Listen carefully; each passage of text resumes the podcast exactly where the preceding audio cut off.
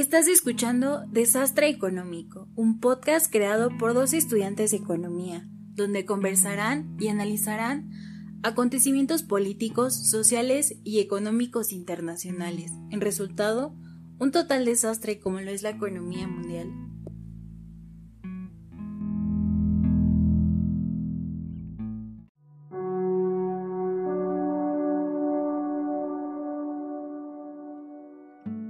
Hola, ¿qué tal? Bienvenidos nuevamente a nuestro podcast. Esto es Radio Universitario, nuestra sección de desastre económico, el mejor podcast de economía. Este, ya no encontramos competencia, ya son 15 episodios. El episodio de hoy es muy importante, muy interesante. Es sobre la economía china y tenemos a un gran invitado. Ahorita lo voy a presentar. Tal vez dicen, ¿para qué nos escuchan a nosotros? ¿No? Son estudiantes, pero realmente nos esforzamos a traer grandes invitados avalados, como tenemos a André Guerrero, ahorita lo va a presentar formalmente.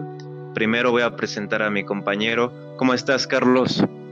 Bien, bien, compañero, ya sabes, otra vez este, siguiendo con este proyecto, pues, invitando a la gente que se siga uniendo al proyecto, es muy interesante. Como siempre hemos dicho, si tienen algún debate, algún tema en específico de economía, vayan a nuestras redes sociales, pregúntenos y con gusto vamos a debatir y sí, bien dices tú, estoy, hoy es un invitado especial porque pues es un tema muy interesante el que vamos a abordar. Bienvenido sea el invitado, mi querido Andrei. Claro que sí, ahora sí voy a presentarlo. Eh, los invito a que se queden, escuchen todo el episodio, va a estar muy interesante.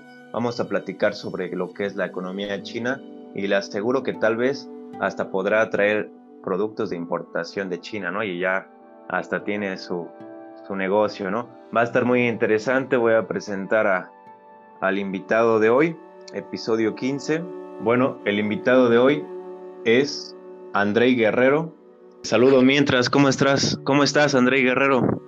Muy bien, muchas gracias por la invitación, Joaquín y Carlos, y felicidades por la iniciativa de crear este desastre económico, análisis desde la comunidad estudiantil y que seguramente es valioso, va a ser valioso. Ustedes están formando un legado que está comenzando en este podcast y que estoy seguro que van a tener oportunidades por estas reflexiones que están quedando grabadas para la perpetuidad.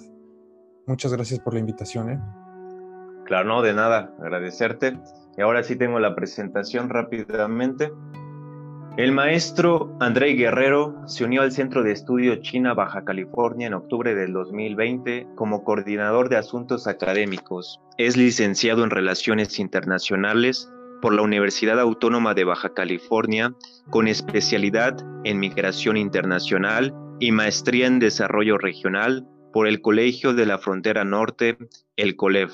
Sus intereses de investigación incluyen inversiones y el flujo migratorio chino, así como el turismo en las relaciones México-China. Actualmente está realizando una investigación sobre corporaciones multinacionales innovadoras chinas con sede en la ciudad de Shenzhen, como parte de un proyecto del centro acerca de las lecciones metropolitanas de esa localidad china a otras regiones del mundo. Andrei estudia su doctorado en ciencias administrativas en la Facultad de Contaduría y Administración de la Universidad Autónoma de Baja California. Su tesis doctoral analizará las características institucionales y ventajas de los sistemas regionales de innovación a los que acceden los centros de estudios sobre China en seis países de América Latina. Bueno, como les comentaba, pues es un invitado muy bien preparado que se especializó en el área de de China, relaciones con México. Y ahora sí vamos a empezar el episodio de 15, eh, Economía China. Eh, para abrir la conversación, eh, un análisis desde mi perspectiva es que en, las universidades hace falta mucho acercamiento hacia, hacia este país, hacia sus características, porque realmente desconocemos mucho, ¿no?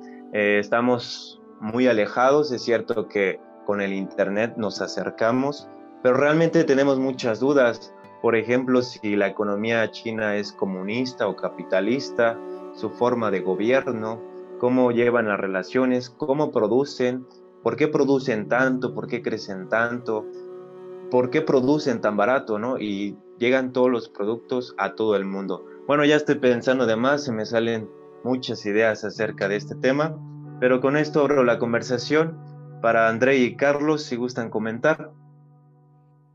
Pues totalmente de acuerdo contigo, Joaquín, con eso que comentas. Ayer lo decíamos fuera de la grabación, que bueno, hace falta un esfuerzo en México y en América Latina desde las universidades, pero también desde el sector público, desde el sector privado, para comprender a China.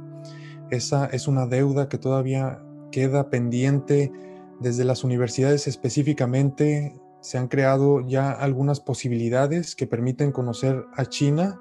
El Centro de Estudios China-México en la UNAM es sin duda un referente al conocimiento sobre China desde múltiples perspectivas. También está el Centro de Estudios China Veracruz y pues vamos a instalar próximamente en la Universidad Autónoma de Baja California el tercer centro de estudios sobre China en México, el Centro de Estudios China Baja California, un espacio para generar conocimiento, para también preparar a las próximas generaciones que van a liderar la relación local con China desde múltiples ámbitos, no solamente la economía, aquí hay otros temas sociales, culturales, políticos y de medio ambiente que deben de ser abordados por especialistas. Y bueno, coincido contigo que la discusión sobre la economía de México se ha concentrado en sobremanera en la región de América del Norte, muchos análisis, muchas propuestas de cooperación con Estados Unidos y con Canadá, por ejemplo, pero poco o nada se dice sobre el gigante asiático, ese país que ya forma parte del Tratado México-Estados Unidos-Canadá sin ser formalmente un miembro, pues hay que decir que es el primer socio comercial de Estados Unidos en 2020 y es el segundo socio comercial de México desde el año 2003.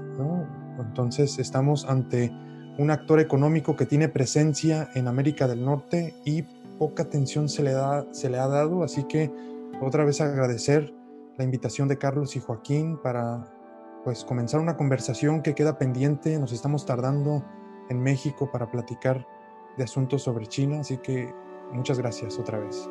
Gracias, André. Eh, Carlos, compañero, un primer comentario acerca de, de este gran tema de la economía china.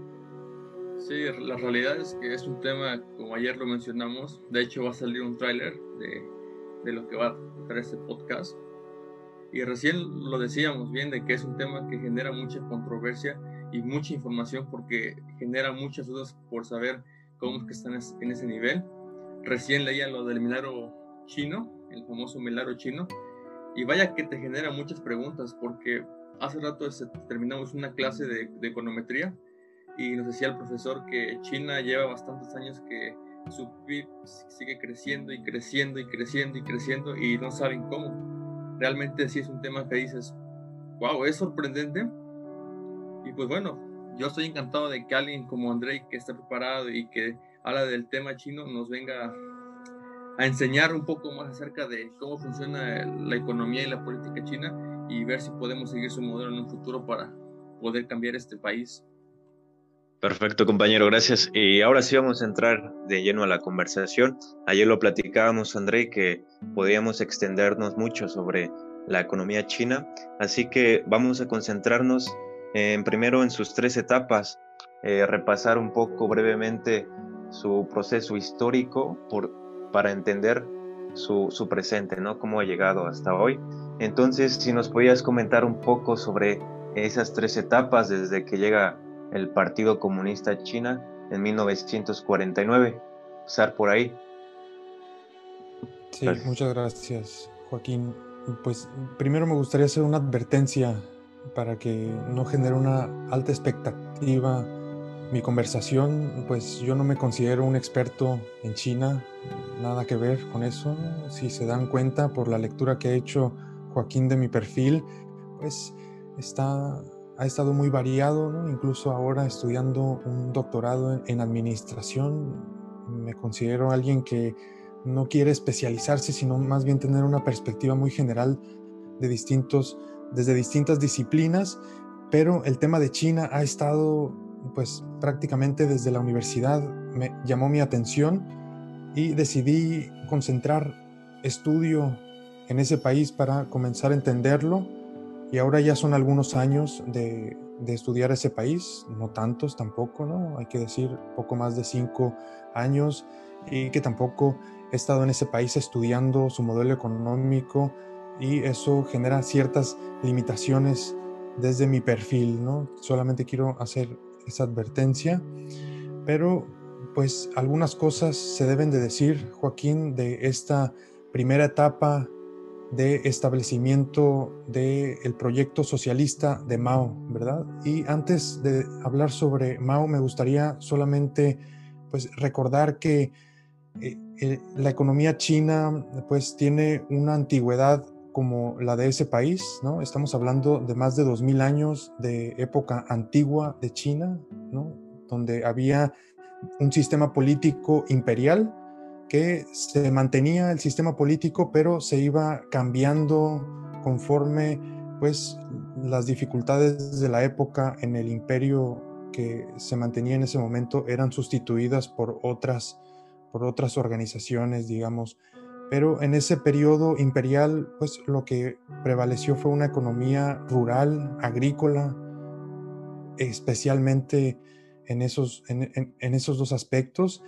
Y después comienza una época a partir de 1840, cuando las potencias extranjeras, eh, llámese Inglaterra, pero también Rusia, Japón, etcétera, comienzan a entrar a China de forma forzada y bueno, comienzan a, generar cambios en la economía de China porque bueno, eh, Inglaterra se queda con Hong Kong y eso hace que el sistema capitalista por primera vez entre a China en esa época del siglo XIX. ¿sí? entonces poco a poco va a ir entrando el capitalismo, pero eh, en la época de Mao ya se va a marcar una, una ruptura porque si bien la República de China se establece a partir de 1911, lo que conocemos hoy como la República Popular China se va a establecer, como bien decías Joaquín, en 1949 y eso pues va a suponer una serie de pues, decisiones económicas centrales, planificadas, que bueno, tienen una herencia en la Unión de Repúblicas Socialistas Soviéticas, ¿sí? esa herencia que el modelo soviético pues estaba ejerciendo en esa zona del mundo, pues el, modelo económico de Mao va a adoptar muchas de las decisiones. Una de ellas puede ser la forma de planificar la economía con planes quinquenales. En China el primer plan quinquenal que se crea es en 1953, de 1953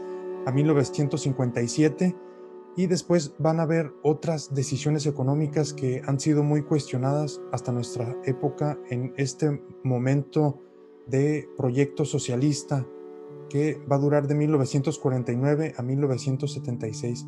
Y hablo específicamente de una teoría económica que pues, hoy en día es muy cuestionada no solamente fuera de China, sino al interior de China, que es el gran salto adelante, en donde lo que hace Mao es ya pues iniciar una ruptura con el modelo soviético y proponer no solamente el concentrarse en la industria pesada, sino también en la agricultura, ¿sí? Va a ser una propuesta de un modelo propio en donde, bueno, la agricultura y la industria van a ser una parte importante de la economía, pero eso va a exigir mucho a los trabajadores que van a tener que dividir sus jornadas entre la industria y la agricultura, algo pues, prácticamente imposible para un ser humano trabajar en dos actividades económicas así de demandantes y el resultado de esa política económica del gran salto adelante pues van a ser pérdidas de millones de vidas, por eso el duro cuestionamiento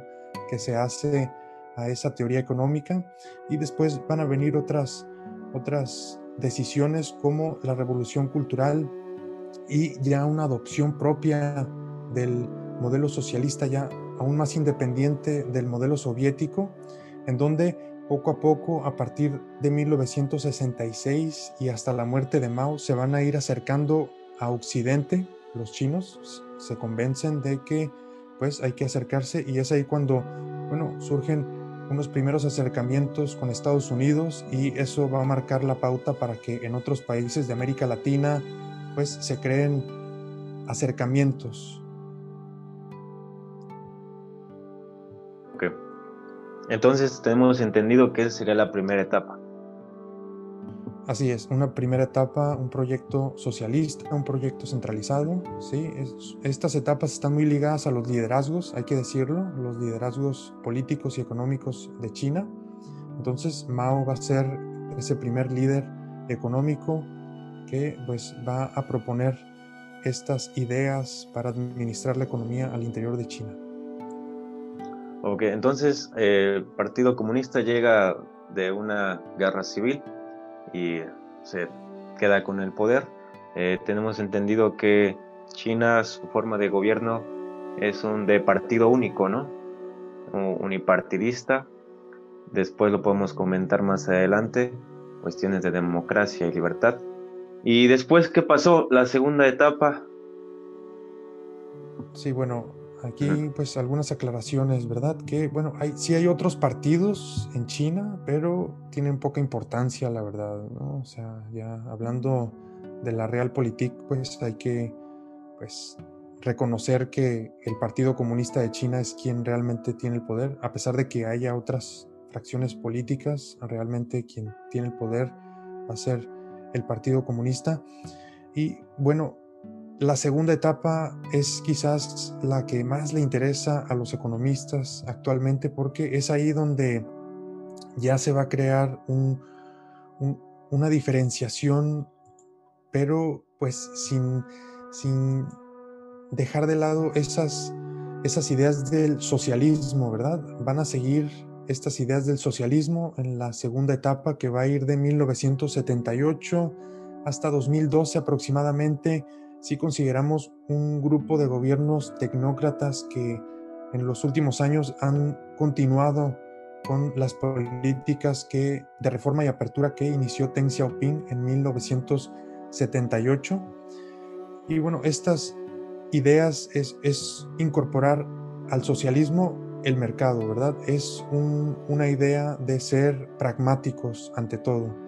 Entonces aquí lo que va a suceder es que China le va a abrir las puertas al mundo, va a entender, van a entender muy bien los chinos liderados por Deng Xiaoping que sin aprovechar la abundante mano de obra que hay en ese país asiático, pues no van a poder salir adelante y van a incorporar entonces la entrada del mercado internacional aprovechando esto, ¿verdad? Esta importante mano de obra que hay en, en ese país y que bueno, esto va a permitir que pues se cree toda una atracción de inversiones hacia China en puntos muy específicos, ¿sí? Aquí hay que aclarar que esto no se ha dado de forma generalizada en China, sino que son principalmente ciudades costeras, zonas económicas especiales que se establecieron en aquellos años a partir de los finales de 1970, que pues Shenzhen es quizás la ciudad en donde pues más se ha ejemplificado esta idea de zonas económicas especiales en China y que en poco tiempo, bueno, relativo poco tiempo, 30, 40 años, esa ciudad, Shenzhen, ha pasado de ser una zona pesquera, una región abandonada, a todo un centro de innovación global a nivel internacional. Ahí, de ahí surge Huawei, por ejemplo, y otra empresa muy importante que no sé si conozcan ustedes o su audiencia que se llama Tencent. Es una empresa de entretenimiento chino que si ponen atención en algunas de las pues, películas recientes van a ver que Tencent está metida en la cinematografía internacional, pero se dedica principalmente a temas de Internet. Entonces, esta política de puertas abiertas para redondear la idea, Joaquín, lo que va a buscar es que se atraigan inversiones hacia China, ¿sí?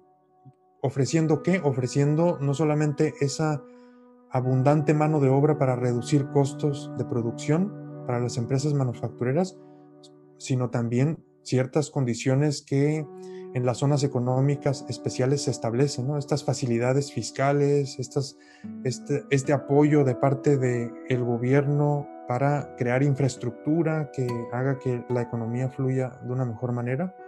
Esa quizás sea la principal característica de este periodo, Joaquín. Ok, perfecto, gracias. Eh, compañero Carlos, ¿cómo va el tiempo? Muy bien, va bien, va bien. Yo este quería comentar algo rápido desde que comentó nuestro querido amigo Andrei de la primera etapa. ¿Qué tanto de cierto es de que dicen que esa revolución comunista empezó a raíz de un conflicto entre el Partido Comunista y los nacionalistas de China? Tengo entendido que por eso se inició la guerra civil y se cambió al Partido Comunista. Y como menciona, la segunda etapa tiene que ver con la inversión. Y es muy cierto que China desde esa etapa hasta la actualidad, como sabemos, es una de las potencias en tecnología, o sea, producen lo que quieren. Y la verdad es que es muy interesante, pero sí me, me quedó esa duda. ¿Qué opinas de eso, de que se inició la revolución por el conflicto entre nacionalistas y comunistas? Sí, era una diferencia que existía desde que estaba iniciando el siglo XX, ¿no? ¿Quién se iba a quedar con el poder después de que pues China ya estaba reflexionando de moverse de una organización política imperial hacia una organización republicana?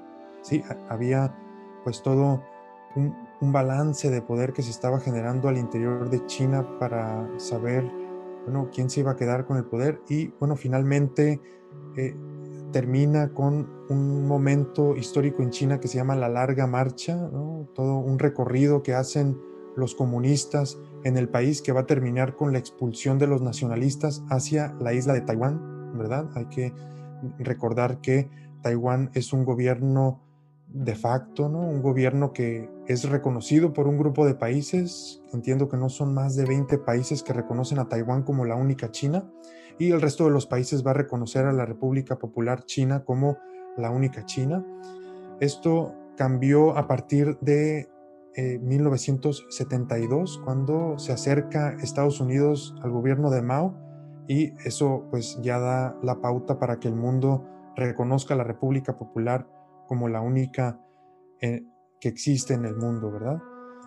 Y bueno, a mí me gustaría entonces también recordarles que en este segundo momento no solamente se van a buscar las atracciones de inversiones chinas, ¿no? que es algo que nuestro país también buscó con la entrada del TLCAN, sino ellos van a buscar a través de otra política que es la de Joint Venture Policy, pues que las multinacionales que van a llegar a ese país no solamente lleguen y se instalen para generar empleos, para generar derrama económica, sino que también abran su conocimiento. Esto va a ser parte de una política económica que este líder Deng Xiaoping entendió muy bien desde el principio. Si, si China no genera capacidades en ciencia y tecnología, va a quedar en el atraso absoluto y por lo tanto, pues esta otra política pues va a ir muy de la mano con la atracción de inversiones. Van a llegar las inversiones, sí, pero también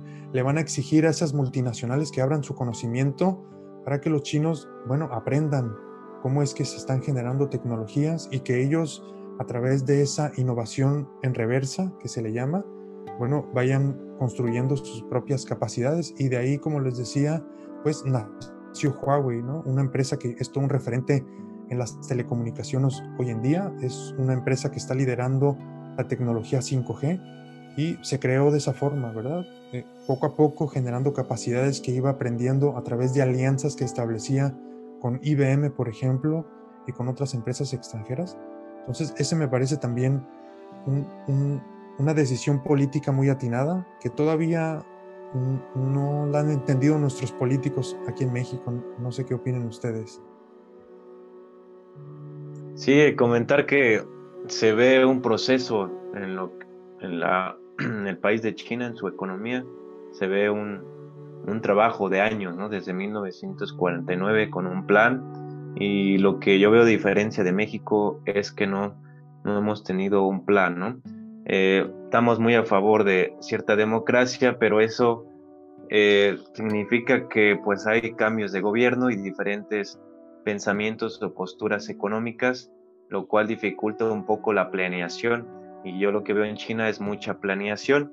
Y ahora sí, para terminar con esta primera parte, que nos hable sobre la tercera etapa de China, para ahora sí ya abrir el debate y hablar sobre la actualidad de China.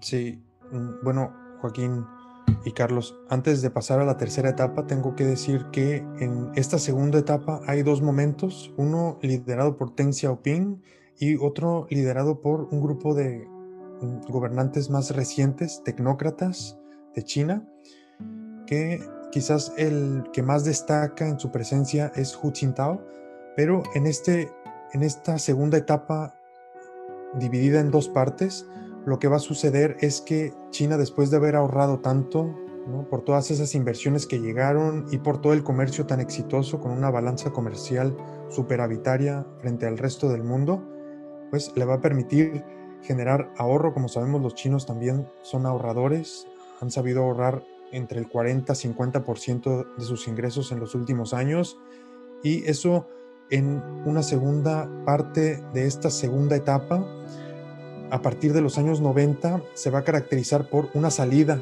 ahora de China hacia el extranjero, invirtiendo sus propias empresas hacia el extranjero a partir de los años 90 con una política que se llama Going Global, en donde pues el gobierno chino tiene una lista de sectores que considera estratégicos y que deben de ir al extranjero sí o sí, ¿no? Aquí no, no les preguntan, sino se tienen que ir al extranjero para ya sea reducir costos de producción o, bueno, aprender cómo es que funcionan en otros mercados en donde hay mayor capacidad tecnológica, donde pues hay una competencia más importante como sucede en Occidente, por ejemplo. Entonces, esa segunda etapa creo que también es interesante, ¿verdad? Porque las empresas chinas o la economía de China ya comienza a salir al extranjero, ¿verdad? Después de haber ahorrado tanto, después de haber comerciado tanto, salen al extranjero con estas políticas.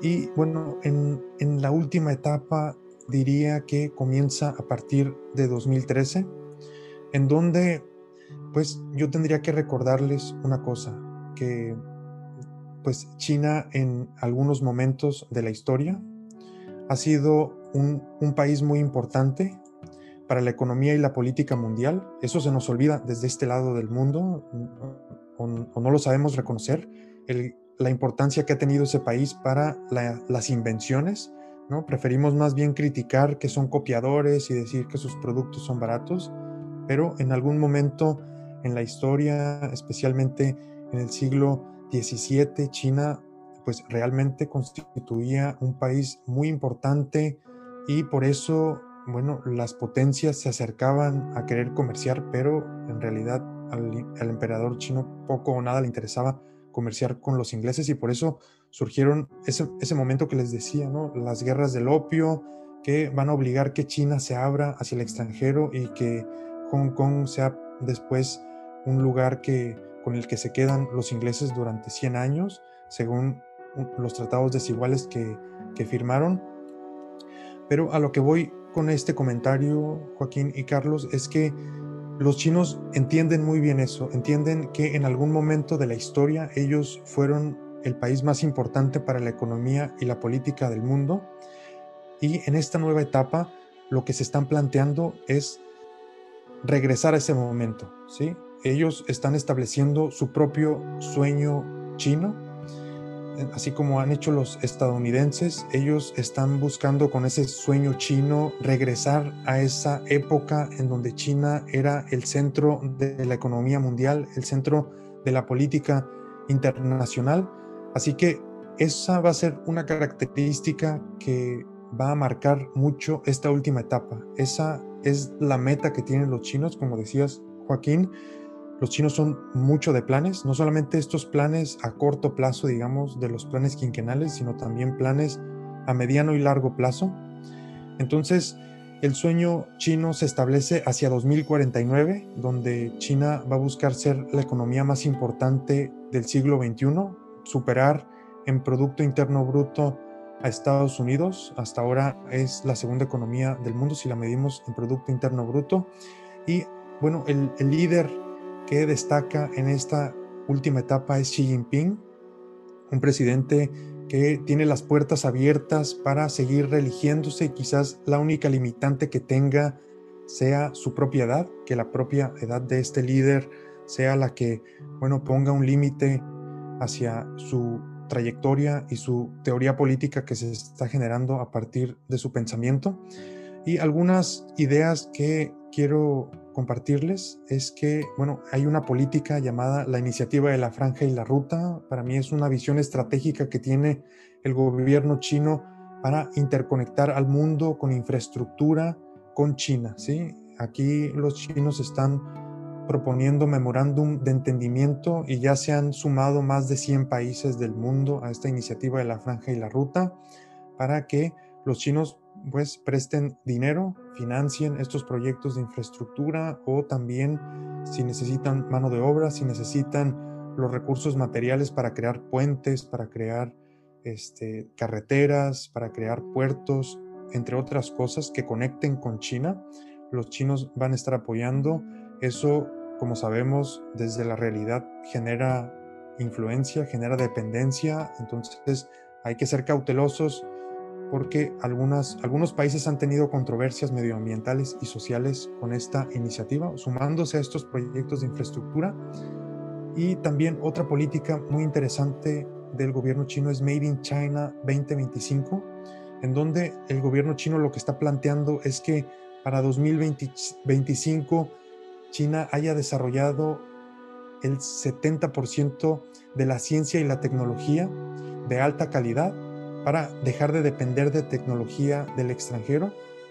Otro aspecto que me parece importante a considerar en esta última etapa es unos, unos planes que tienen muy recientes de que los chinos se conviertan por primera vez en, en su historia económica en un país de consumo a partir de de 2016, el gobierno chino les ha dicho a sus gobernados que tienen que consumir y esto pues va a suponer un fortalecimiento en la industria de los servicios.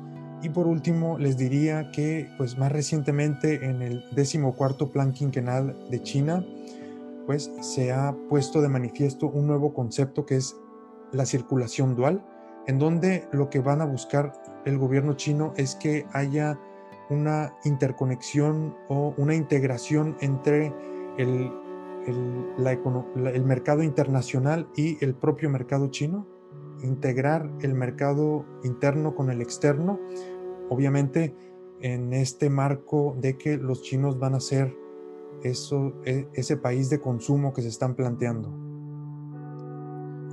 Sí, este, algo que me gustaría agregar, y mi querido Andrés, si puedes ahí este, corregirme ahorita, ¿qué fue lo que pasó en el 2008? Porque todos sabemos que fue un año crucial para todo el mundo por la Gran Depresión, que pues, Estados Unidos le afectó demasiado, pero en ese año, ¿qué fue lo que hizo China para evitar? Porque todavía, eh, como te digo, recién nos dijo un profe que todavía ese año China no tuvo un bajo rendimiento ese año fue crucial porque recuerdo que ese año realizó los Juegos Olímpicos, me parece, de 2008 de Pekín, y ahora los va a volver a realizar. Entonces, ese año, ¿qué fue lo que hizo China? ¿Qué fue lo que realizó para evitar? Porque, pues parece que ellos las, las depresiones económicas lo utilizan como un reembolso, como algo para volver a elevar su economía. Sí, bueno, primero hay que decir que el, milagro económico, algo que se comentaba ayer, es un momento que surge a partir de finales de los años 70, ¿sí? Y que va a durar hasta 2010 aproximadamente. Y que, bueno, una de las características que tiene ese milagro económico, que no es único de China, también lo decíamos ayer, que pues esto ha sucedido ya en, otras, en otros lugares del mundo, en Corea, en Japón, ¿verdad? Se caracteriza por tener altas tasas de crecimiento durante un periodo prolongado. Entonces, China en ese periodo de 1978 a 2010 ha tenido una tasa promedio anual del 10% de crecimiento de su economía. Entonces, pues para darte una respuesta y de alguien que no es economista, Carlos, pues yo diría que siguieron haciendo lo mismo que ya venían haciendo desde hace tanto tiempo, ¿no? O sea, pues ponerse a trabajar, atraer inversiones tener una balanza superavitaria y eso generar ahorro para convertirse en ese momento en quizás la economía que rescató la economía mundial, ¿no? Desde mi punto de vista, porque esto comenzó en Estados Unidos, pero lo que yo he revisado es que pues no hubo una crisis económica tan significativa porque estaba China, ¿verdad? Porque había pues ese crecimiento sostenido desde ya hace varias décadas y también una fuerte dependencia de pues prácticamente todo el mundo hacia la economía china. Eh, muy interesante, la verdad, muchas cosas quedaron en, en esta conversación. Eh, aquí serían las tres etapas que nos comentó André Guerrero, muy bien explicado. Este, en verdad, faltaría mucho tiempo para poder eh, compartir y platicar sobre este, estas tres etapas, ¿no? La economía china. Y ahora sí, pues abrir la conversación sobre la actualidad china y debatir cualquier, cualquier cosa. Eh, yo empezaría eh, preguntando o poniendo en la mesa en cuestión de geopolítica, eh, cuáles son los grandes intereses de China en recursos naturales, eh, sus planes, cuáles son sus socios comerciales y este, sus rivales. Bueno, has hecho como, como cuatro preguntas en una, Joaquín, así que me, me la pones difícil, me la pones difícil. Pero mira, yo te diría que China quiere alcanzar ese lugar de ser el líder del mundo, ¿sí? En 2049 específicamente, quiere tener ese liderazgo económico y político que ellos saben que tuvieron hace ya algunos cientos de años en la época imperial de China. Eso requiere y ha requerido en los últimos años, porque aquí podríamos entrar en las contradicciones del modelo económico chino, pues contradicciones que obviamente no les gusta que se hable ¿no? sobre estos, estos temas para, para los chinos, porque pues, son temas que pues, revelan cuál es el costo de crecer al 10% anual. ¿no? Uno de ellos es la bueno, importante demanda de materias primas, en donde América Latina y África han jugado un papel muy importante para, bueno, abastecer de todas las materias primas que son necesarias y obviamente también sus vecinos en, en la propia Asia han jugado un papel importante para abastecer a China de materias primas y eso supone, bueno, una degradación del medio ambiente, de los sistemas ecológicos, de los recursos naturales que sabemos que tienen un final. Entonces, ese, ese es un, un tema que, que es muy controvertido. Bueno, una contradicción, ¿verdad? Ante este liderazgo del propio gobierno chino que busca establecer en la Agenda 2030, también en el Acuerdo de París, cuando Trump se sale de estos asuntos, pues lo que hacen los chinos es tomar la batuta, pero al mismo tiempo pues se saben de que, bueno, su modelo económico ha requerido de una importante demanda de insumos, de materias primas para lograr estas producciones masivas. Y en cuanto a los principales rivales, pues te diría que va a seguir lo mismo. El balance de poder con Estados Unidos va a continuar en los próximos años, se va a seguir viendo. Aquí no importa que, van a, que vayan a llegar demócratas o republicanos, Incluso te podría decir que con el gobierno de Joe Biden las cosas se, van a, se podrían poner peor porque los demócratas suelen criticar mucho asuntos sociales, de libertades, de, de, democracia. Estos temas para ellos son muy importantes criticarlos y para Trump pues le importaba poco en realidad. Lo que él quería hacer era reducir el déficit comercial que tenía con los chinos y punto, ¿no? Él no se metía con estos asuntos, entonces va a seguir el balance de poder y por eso me parece importante que estas conversaciones sigan existiendo, estas conversaciones que al final se convierten en reflexiones que nos permiten crear pues una pues unas ideas más atinadas, ¿verdad? Este, sí, perdón, eh, me surgió otra pregunta en relación a, a socios comerciales internacionales. La relación con México, eh, ¿qué tanta hay? qué nos está faltando o qué podríamos aprovechar con, con China. Bueno, para ello, primero les quiero decir que la relación comercial entre China y México no es de ayer. ¿sí? Aquí estamos hablando de algo que surgió en la América colonial, cuando la nao de China se conecta con nuestro país, ¿sí? a través de una embarcación o varias embarcaciones que llegaban al puerto de Acapulco y que después cruzaban de forma terrestre el país, llegaban a Veracruz, se conectaban con el Caribe y después se iban al viejo continente. ¿sí? Esto supuso un cambio en aquella época de pues cómo se hacía comercio.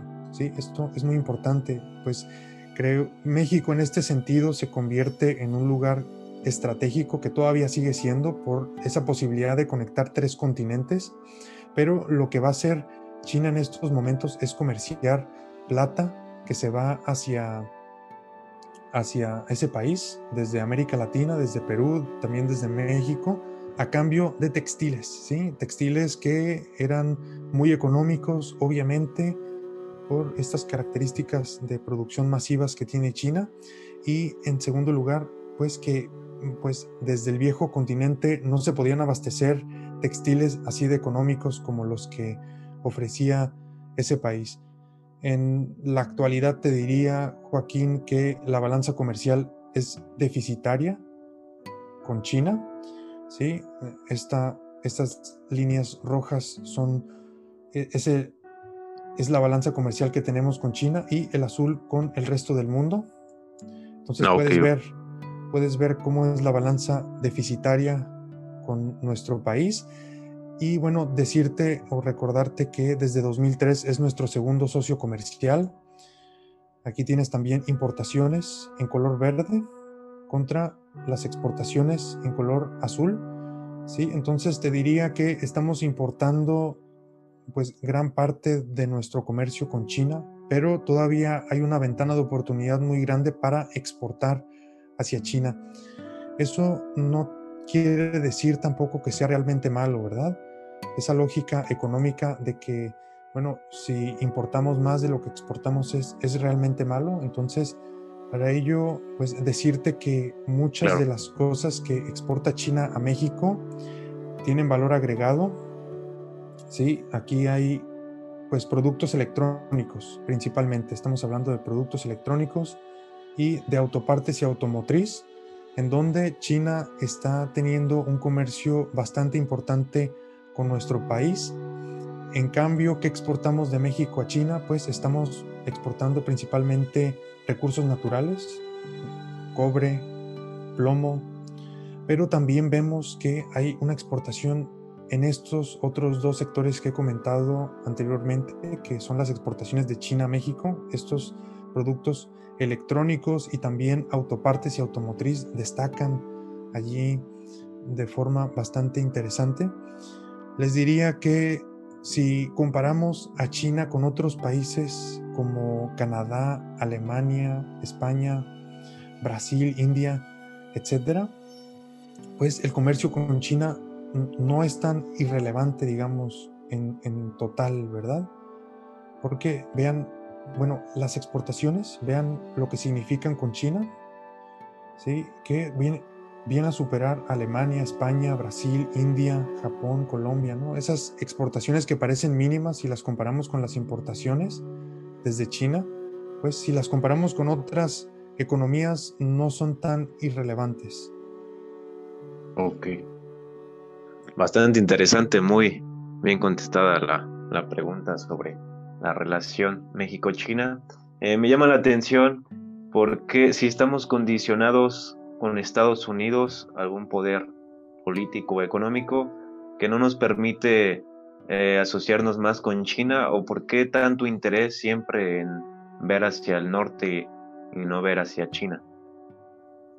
Sí, bueno, a mí me gustaría solamente aclarar una cosa, que estas relaciones económicas tienen distintos ámbitos. Uno de ellos es el comercio, sin duda, y para mí es el más importante que hay en las relaciones económicas entre México y China el ámbito comercial por la antigüedad y por la intensidad que ha tenido durante los últimos años. Es para mí el comercio un aspecto de las relaciones económicas muy importante, pero hay otros como las inversiones, el financiamiento, los proyectos de infraestructura, donde China ha estado participando con México ya desde hace algunos años y que no hay que perder de vista tampoco que bueno, el comercio no lo es todo en las relaciones económicas. Y bueno, para contestar tu pregunta, Joaquín, yo creo que las dificultades que supone China hacen que no esté en el pensamiento de los empresarios y de los políticos, pues porque tampoco está tan cercano como es Estados Unidos y bueno, supone también una dificultad para empezar en el idioma, ¿no? O sea, ya meterte al tema de China ya supone que si le quieres entrar seriamente, pues tendrás que aprender al menos un, nivel básico del chino mandarín. Eso no es fácil para nosotros. Y bueno, otros aspectos culturales también que dificultan mucho pues la manera de acercarnos porque es otra manera de pensar.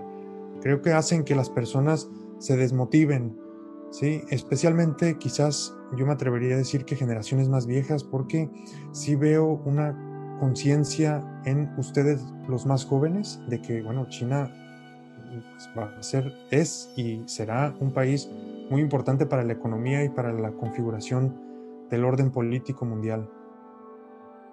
Carlos, ¿cómo esta este, Algo que, que, me quedó dejando este, ahí con pensamiento fue cuando mostraste lo de las importaciones y las exportaciones. Eh, recién mencionabas que cuando fue el, el, resurgimiento de China, el milagro, ellos se enfocaron en la inversión y en la parte de la agricultura. Eh, sabemos que México este, es rico en lo que es, es, el sector primario. ¿Qué no sería una buena idea, por ejemplo, también enfocarnos como ellos en el sector primario? Y siento que si nos enfocáramos ahí, empezaríamos a subir, porque como sabemos, México no aprovecha sus recursos, la verdad. No los aprovechamos. Y China parece que sí, lo, que sí lo hizo en su momento. ¿Por qué no copiar eso? Creo que sería una buena idea, ¿no? Sí, yo coincido contigo. Es una, es una oportunidad que tenemos en este contexto de que ellos se están convirtiendo en consumidores. Sector primario puede suponer una oportunidad para iniciar con exportaciones quizás hacia China, pero todavía requiere desde mi punto de vista pues una innovación, ¿verdad? El no llegar con productos hacia ese mercado, que no generen un valor agregado, que no entiendan cómo piensa el consumidor chino, pues yo cuestionaría mucho la pertinencia ¿no? de entrarle a un tema así sin conocimiento. ¿no? Hay que dedicarle tiempo, como he dicho, a, a este asunto, porque si no, los proyectos, a pesar de que puedan parecer que podrían tener éxito potencialmente, requieren de dedicación. Este, me pregunto si si hay mercado todavía para como mexicanos exportar a, China, ya que tengo entendido que ellos producen demasiado y pues el sobrante pues lo exportan a los demás países. Hay mercados, conviene competir con ellos, eh, ser socios. Eh, se me hace muy complejo todo esto. Si hay suficiente mercado todavía o o ellos son los líderes, quieren ser los líderes, entonces, ¿qué queda para los demás, no? Se están haciendo, están acaparando todo. Ya veo que producen demasiado y todos vemos en nuestras casas, ¿no? Ciertas mercancías que provienen de allá. Sí, bueno, mira, para contestar tu pregunta, Joaquín, hay que ver este gráfico, ¿no? Que nos permite ver cómo está el Producto Interno Bruto de Estados Unidos y de China, ¿no? Pues un creciente Producto Interno Bruto de China que todavía está muy alejado de ese país y por eso, bueno, se le clasifica como la segunda economía del mundo en términos de Producto Interno Bruto. Pero bueno, los colegas economistas tienen una consideración paralela quizás al Producto Interno Bruto. Algunos le dan más importancia al la capacidad de compra, ¿verdad? Al PPP, que, bueno, supone ya el considerar la capacidad de compra que tenga la población y en este sentido bueno, China ha superado a Estados Unidos desde hace ya algunos años. Estos son datos del Banco Mundial, en donde, bueno, hay un mercado de consumidores chinos de más de 400 millones de personas. Eso, pues, es un mundo de gente para nosotros. Y todavía también con números bastante importantes en el comercio electrónico, donde China también, pues yo leía hace poco un artículo de The Economist acerca del comercio electrónico en China y por ahí se veían eh, que había 800 millones de consumidores del comercio electrónico transfronterizo en ese país, lo cual me parece una cifra que pues revela que hay una oportunidad para las exportaciones sin lugar a dudas desde México, también desde Latinoamérica, pero como he dicho antes, esto requiere una dedicación, ¿verdad? No va a ser lo mismo venderle a los estadounidenses un aguacate que vendérselo a los chinos. Tenemos, tiene que haber toda una educación, bueno, de qué es el aguacate, cuáles son sus propiedades, cómo se consume, en qué, en qué estado. Y bueno, tampoco sabemos si a los chinos les va a gustar el aguacate como a nosotros, ¿verdad? Porque tienen... Perdón, André, se nos, se nos va a acabar el tiempo. Este, cortamos y regresamos este, ahorita mismo, ¿no? Te mando el link. Claro. Y ya, continuamos ya la segunda parte, conclusiones. sería todo. Perfecto. Entonces,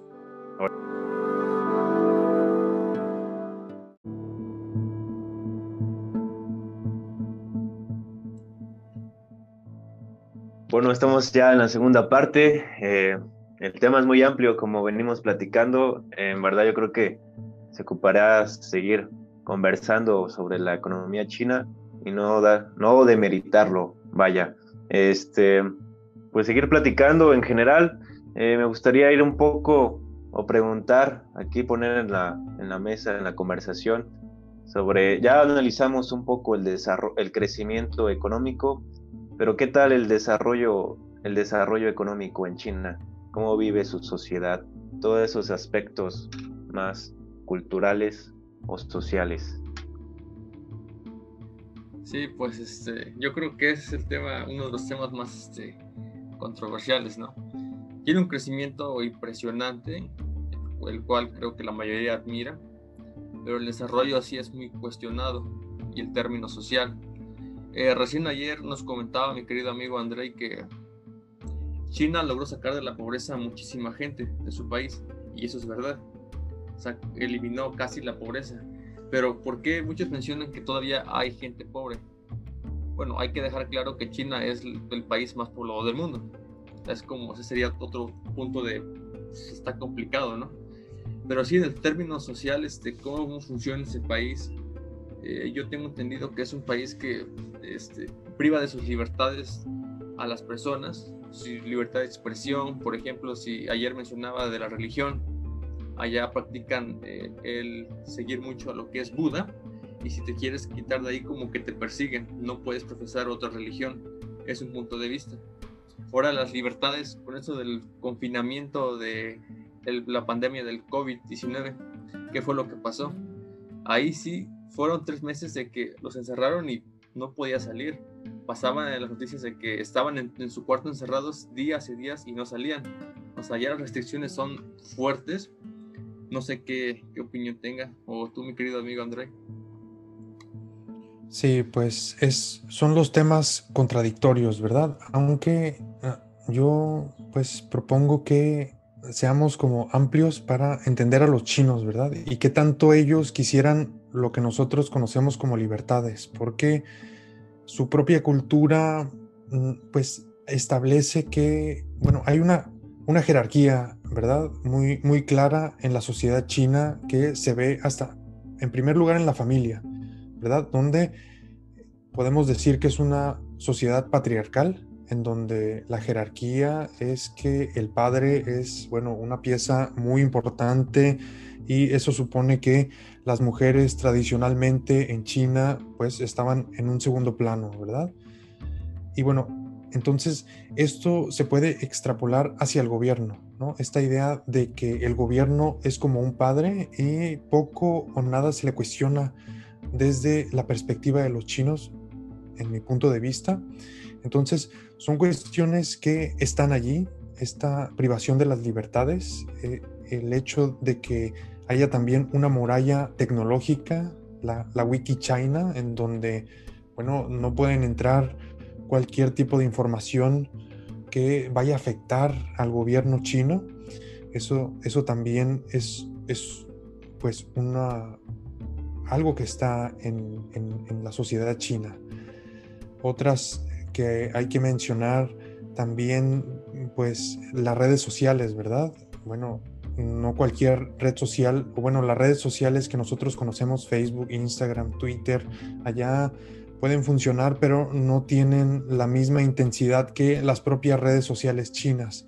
Entonces, son aspectos que están como parte de la economía y creo que en ese sentido, Carlos, el gobierno chino ha entendido muy bien que es importante mantener esta tasa de crecimiento bastante alta porque si se combina con estas eh, privación de las libertades, o sea, una economía que no funciona con esta privación de libertades, ojo que ahí podría haber problemas sociales bastante importantes, ¿no? Entonces, creo que el gobierno chino se ha enfocado mucho en que la economía funcione y que funcione muy bien para que, bueno, no haya revueltas, nadie se queje, ¿no?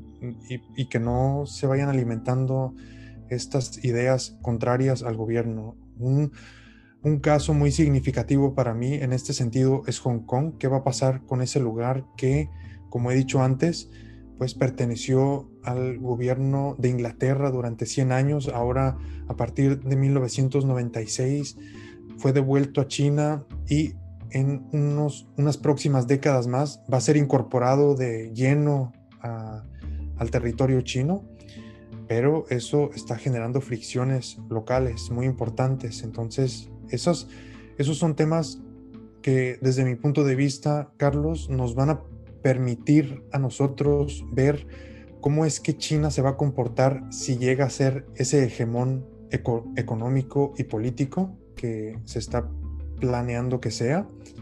Bueno, si se comporta de esa manera con sus gobernados, cómo se va a comportar con países que considera aliados, ¿verdad? ¿Qué tanto va a influir, por ejemplo, esta idea de la privación de la libertad en países en donde China genera influencia, ¿no? Digamos México, que la alianza con México o esta idea de con México hay una asociación estratégica integral, que es el estadio más alto que pueden alcanzar las relaciones con China, que bueno, supone cooperar en distintos ámbitos.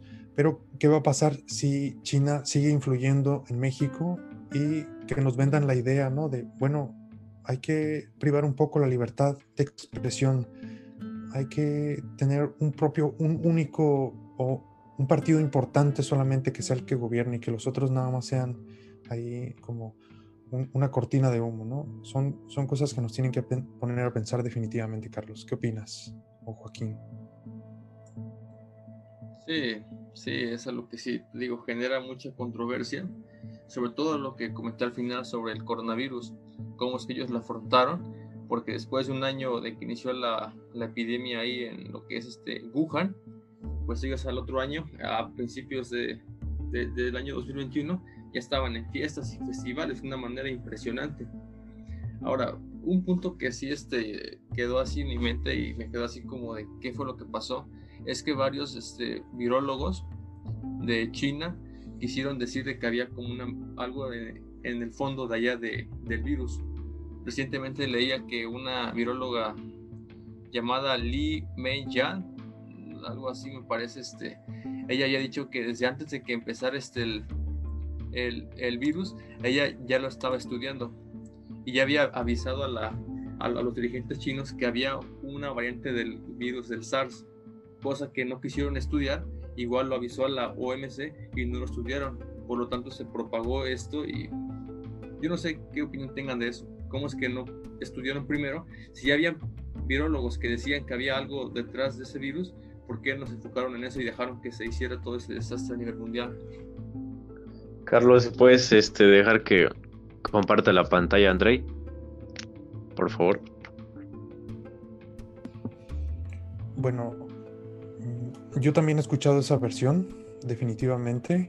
Es algo que se escuchó desde un inicio, que había advertencias, incluso un, médico que al final terminó muerto, ¿verdad? Un, virólogo, no, no, sé qué, no sé qué profesión específica tenía, pero que después de unos semanas, días de haber sido pues una persona que advirtió al gobierno chino, pues amaneció muerto, no sé bajo qué condiciones, pero mm, bueno, primero decir que hasta donde yo entiendo, el virus inicia allí, ¿verdad? En Wuhan, como eh, hemos escuchado, con estas controversias, ¿verdad? Que dan hasta para la especulación, para la teoría conspiranoica de lo crearon ellos o estaban conscientes de, que, lo de que lo crearon para afectar a otros países. Yo no creo tanto esa versión porque, mm, o sea, si afectas a todo el mundo, vas a afectar la economía china, aunque, como hemos visto ya, pues ellos han recuperado bastante bien su economía, como tú has dicho. Esos primeros meses, que son el primer cuatrimestre en la economía de China, se vino abajo, ¿verdad? Como pueden ver en este gráfico, el primer cuatrimestre, el primer trimestre, perdón, de el Producto Interno Bruto de China cayó a menos 6.8% y después en segundo y tercer trimestre, bueno, una recuperación significativa que todavía hasta nuestros días se, puede ver. Entonces, mm, ellos se han recuperado bastante bien con estas medidas, ¿no? que solamente con un gobierno autocrático como el de China se pueden llevar a cabo, ¿no? donde les digan a todos sus gobernados no salen porque no y ellos entienden muy bien este, este tema. Aquí lo que yo diría, Carlos, es que los chinos tienen un sentido de comunidad más importante que nosotros. Nosotros tenemos esta idea del individualismo, de crecer de forma individual en términos generales, ¿verdad? Y los chinos, bueno, entienden más que están en un proyecto y que son una civilización que está recorriendo la historia del mundo y que por lo tanto pues lo que diga el gobierno, como he dicho antes, pues, va a ser algo que ellos van a responder sin mayores protestas, ¿verdad? Y bueno, si hay intenciones de protesta, pues el gobierno chino ya tiene sus medidas bastante buenas para prevenirlas, ¿no? Con tecnología, con estas tecnologías que permiten detectar si comienzan a haber aglomeraciones de personas en ciertos puntos, pues ellos pueden ir rápidamente y preguntar qué está pasando, ¿no? También con este tema de la detección facial, ellos pueden rápidamente pues prevenir este tipo de, sucesos, pero ante todo yo creo que lo que el gobierno chino no quería era que se desatara una polémica de que en China había un virus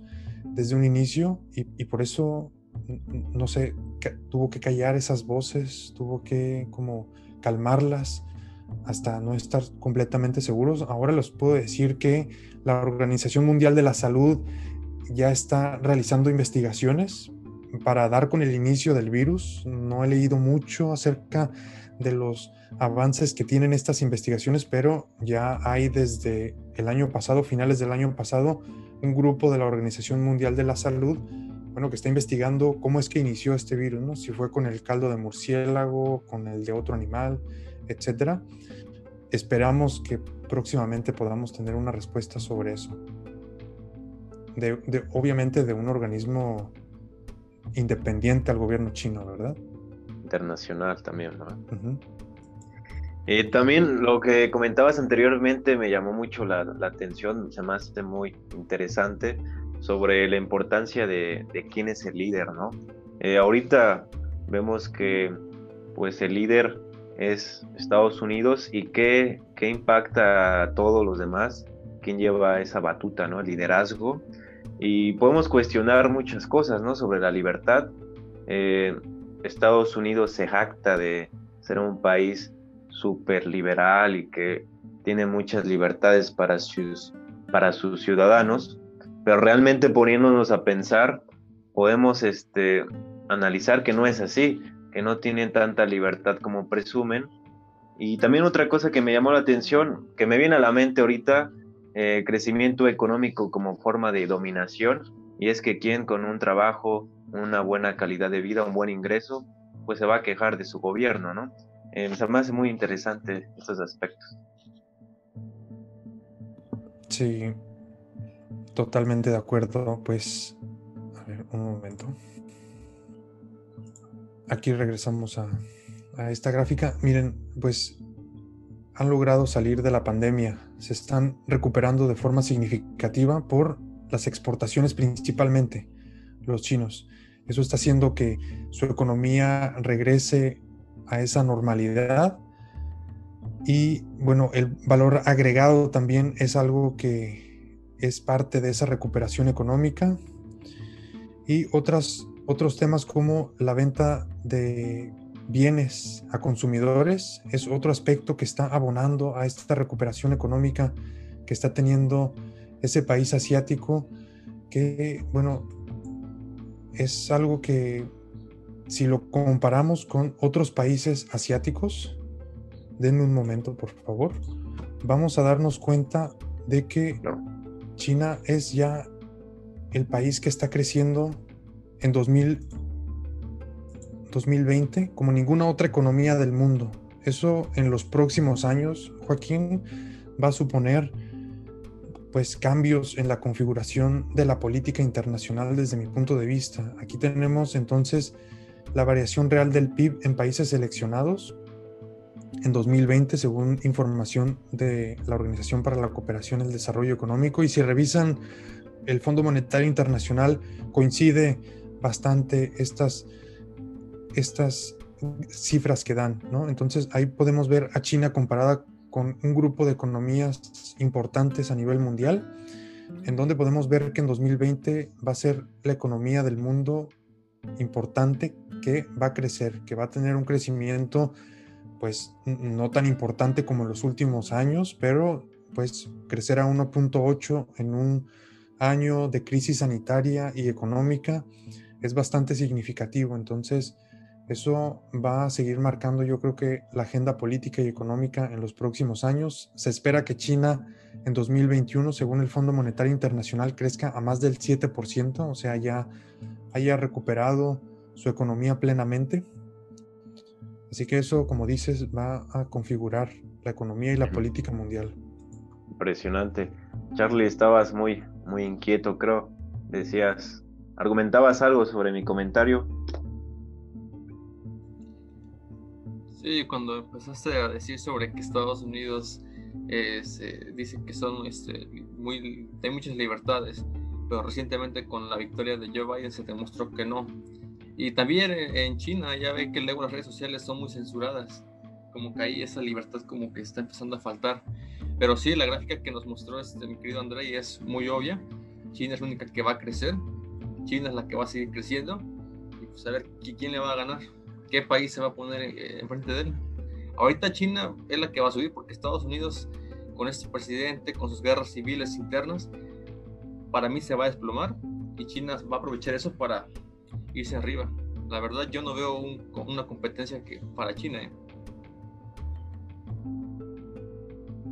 Sí, yo estoy muy de acuerdo contigo, Carlos, de que en Estados Unidos hay dos retos, uno interno de unión del país, de estas diferencias que hay socialmente, y otro externo que es, bueno, consolidar ese liderazgo que han tenido los estadounidenses en los últimos años, las últimas décadas, y que pues parece que se les está yendo de las manos porque hay un nuevo rico en el mundo y se llama China.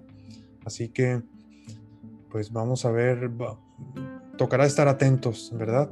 Estar atentos, conversar sobre estos temas y pues los economistas aprovechar también con información y no quedarnos solamente con esa visión hacia Norteamérica, porque está pasando algo en otra parte del mundo que podemos aprovechar.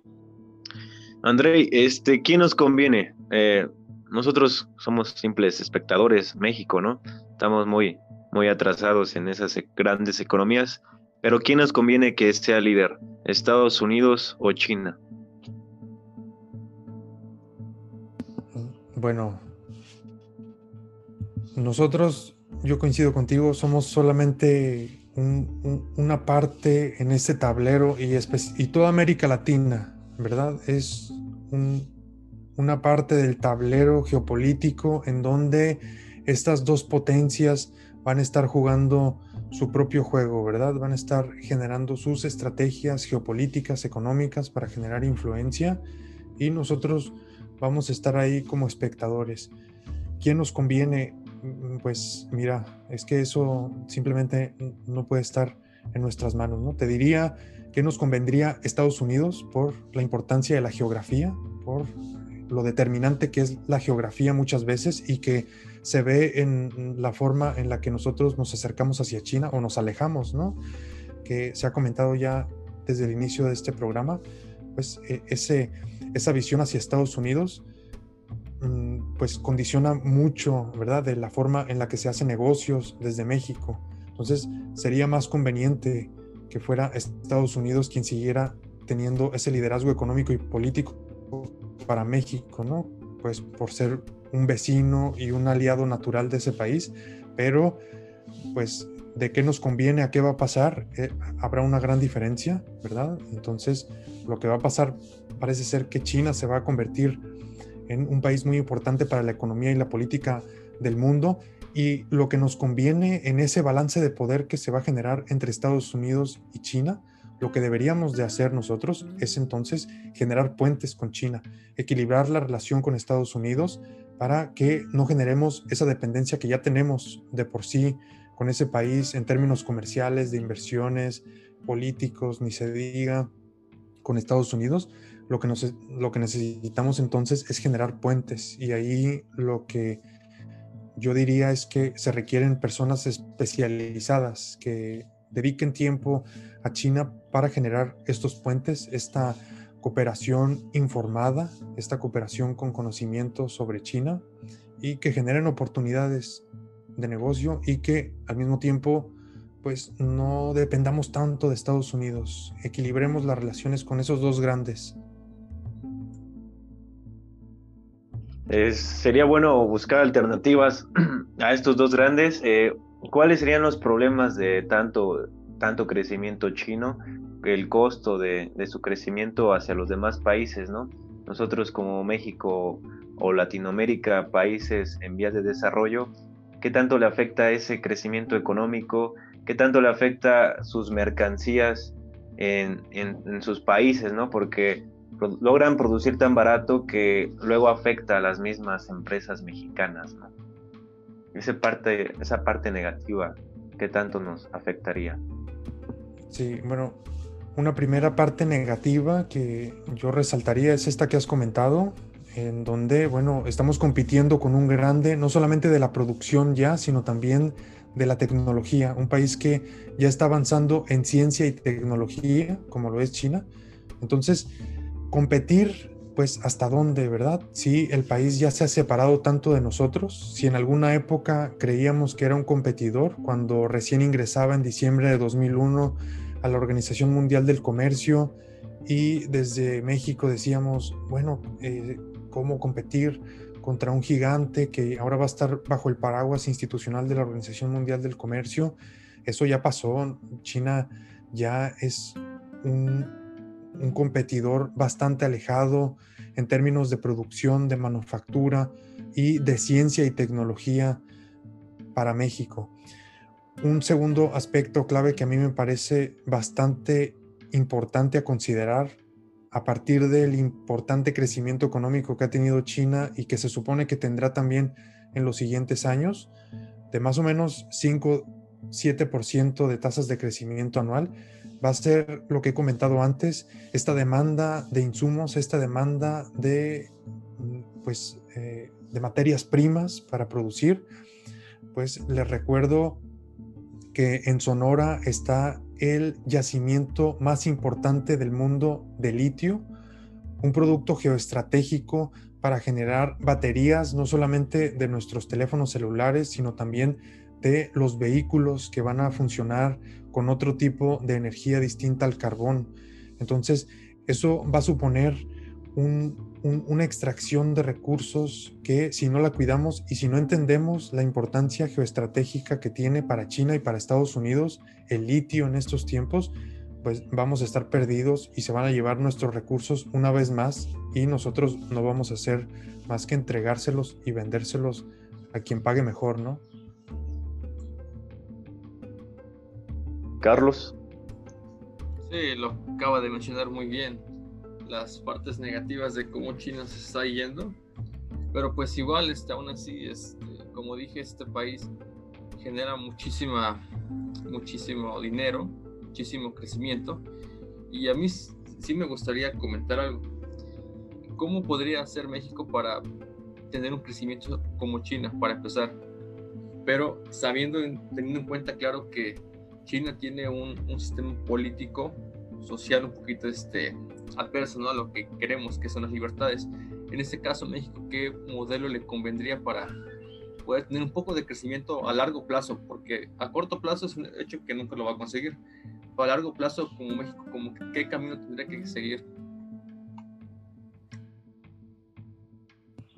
Bueno, importantes serán entonces los planes que se tengan, yo creo, Carlos, a mediano y largo plazo, más allá de los planes sexenales que, como dices, son bastante limitados para alcanzar tasas de crecimiento así de importantes. Creo que tener planes a mediano y largo plazo es una lección que da el modelo chino, pues para sostener un crecimiento así de importante, pero pues considerando otra vez mis limitaciones que no soy economista como ustedes en formación y que, bueno, eso quizás me, haya, me, vaya a hacer decir algunas ideas bastante salvajes.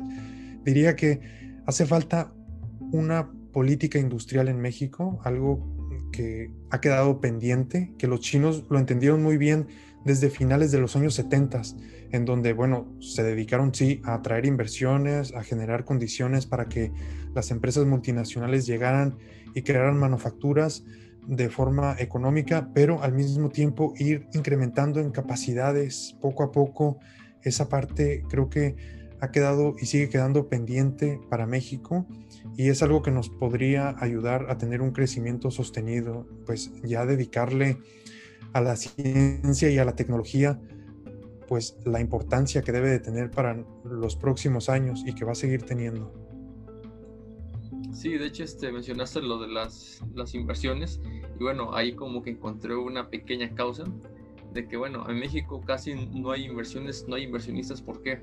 Porque México está plagado de corrupción y de delincuencia y creo que nadie querría venir a invertir a un país donde te van a, pues, a quitar algo, ¿no? Entonces creo que ahí sería un buen punto, ¿no? Empezar por ahí. Si cambiáramos también nuestro sistema social, la corrupción y la delincuencia, por ahí podríamos empezar ese crecimiento económico. Sí, 100% de acuerdo contigo, Carlos. Y eso no quiere decir que en China no haya problemas de corrupción. Hay importantes problemas de corrupción que, bueno, al gobierno chino, desde mi punto de vista, no le queda más que dar ciertos manotazos mm, para espantar la corrupción porque el sistema es tan grande que no puede obviamente ir tras, tras los corruptos, pero pues hay campañas anticorrupción. Eso quizás podría ser una lección que se pueda aprender del sistema chino, aunque hay voces críticas hacia este sistema anticorrupción chino que sirve más bien para hacer purgas políticas para todas las personas que no están de acuerdo con las ideas que el partido tiene, pues una forma de deshacerse de esos perfiles es, bueno, acusarlos de corrupción yo no me especializo en esos temas, pero yo coincido contigo en que, bueno, el tema de seguridad, de corrupción sigue siendo algo que todavía está pendiente a solucionar en nuestro país y que si, si no lo solucionamos, así como si no solucionamos temas como la educación, pues no vamos a traer esas inversiones tan importantes que podrían generar mayores capacidades y pues más derrama económica en nuestro país. Perfecto, este, nos tenemos que ir, se nos está terminando el tiempo de este episodio. Yo les pediría un último comentario para ajustar su postura, su posición este, sobre esta plática, sobre, sobre China. Así que me gustaría empezar por Carlos, que dé su comentario final, después yo y al final cerrar y englobar la conversación con Andrei ya para despedirnos. Bueno, este, yo creo que ya sabrás más o menos cuál es mi postura. Este, pues yo creo que realmente este, China tiene, hay mucho que investigar para entender muy bien cómo funciona su economía. Pero con lo que hemos este, escuchado ahorita de nuestro, de nuestro amigo André y lo que hemos investigado, pues en conclusión es que el crecimiento ahí está plasmado y va a seguir creciendo y no va a tener competidores. Pero también del lado de, de la libertad, ahí también es como que, bueno, ¿realmente será bueno sacrificar algo por tener un crecimiento? No lo sé, puede que sí, puede que no, pero eso yo lo dejaría en un debate para la gente abajo que comente y que diga, no, pues sí, y si igual, este, agradecer a mi amigo André que estuvo aquí y ya sabes, este, pronto una invitación para poder seguir debatiendo sobre ese tema o más temas económicos. Gracias, Carlos. Eh, pues mi comentario final para englobar toda esta conversación. Eh, económicamente yo hago este análisis. Me gusta entender algunas economías interesantes del mundo. La de China me parece muy importante estudiarla como para nuestra eh, preparación, para tener un cierto criterio amplio. De China me parece muy interesante entender cómo es su economía, capitalista o comunista, pues realmente es una eh, economía de mercado con un, con un Estado, eh, se puede decir, con influencia marxista, con preparación política de, Marx, ¿no? Eh, el Partido Comunista Chino. Entender esa parte es, es importante, ¿no? Para no confundir su sistema económico. Y agradecer a Andrei. la verdad es que es muy complejo estudiar esta parte. Lo había estudiado muy poco realmente, soy sincero, y habría que, dedicarle más episodios al tema. Eh, gracias André, muy amplia tu, tu participación, tu explicación. Y pues ahorita compartimos tu contacto para que te sigan ahí en Baja California, que él pues seguido está compartiendo información en vivo en Facebook Live, así es como lo, lo encontré por si quieren conocer más y entender mejor la, economía de China. Bueno, pues mm, agradecer también la invitación, saludar a su audiencia y decirles a ustedes y a su audiencia que, bueno, si no nos enseñan en la universidad sobre el modelo chino por X o por Y razón, porque al profesor de economía política no le interesa o al de microeconomía, macroeconomía tampoco le importa. Dediquen tiempo a entender este sistema económico porque pues se ha dicho ya varias veces y Joaquín lo recalcaba acerca de, bueno, esa relevancia que tiene, que ha tenido en los últimos años, es importante, pero también porque pues ha contradecido aquellas teorías que conocemos neoclásicas acerca de cómo hacer economía con libertad, etcétera, pues la propuesta china incorpora al sector público de ese país, incorpora al Estado y ha tenido esas tasas de crecimiento que están a debate, como también decía Carlos, hay un precio por pagar desde la perspectiva china, que son estas, estas libertades que, bueno, suponen algo muy importante para nosotros, pero ante todo sería entonces pues decirles que entender a China requiere tiempo y animarlos para entender ese país porque presenta amplitud, presenta complejidad, presenta profundidad y requerimos dedicar un tiempo. Así que pues con mucho gusto las personas que me quieran contactar, estoy en el Centro de Estudio China Baja California, en la Universidad Autónoma de Baja California y sigamos esta conversación, Joaquín y Carlos, esta conversación sobre China es muy importante. Así que, pues yo dejaría aquí mi intervención.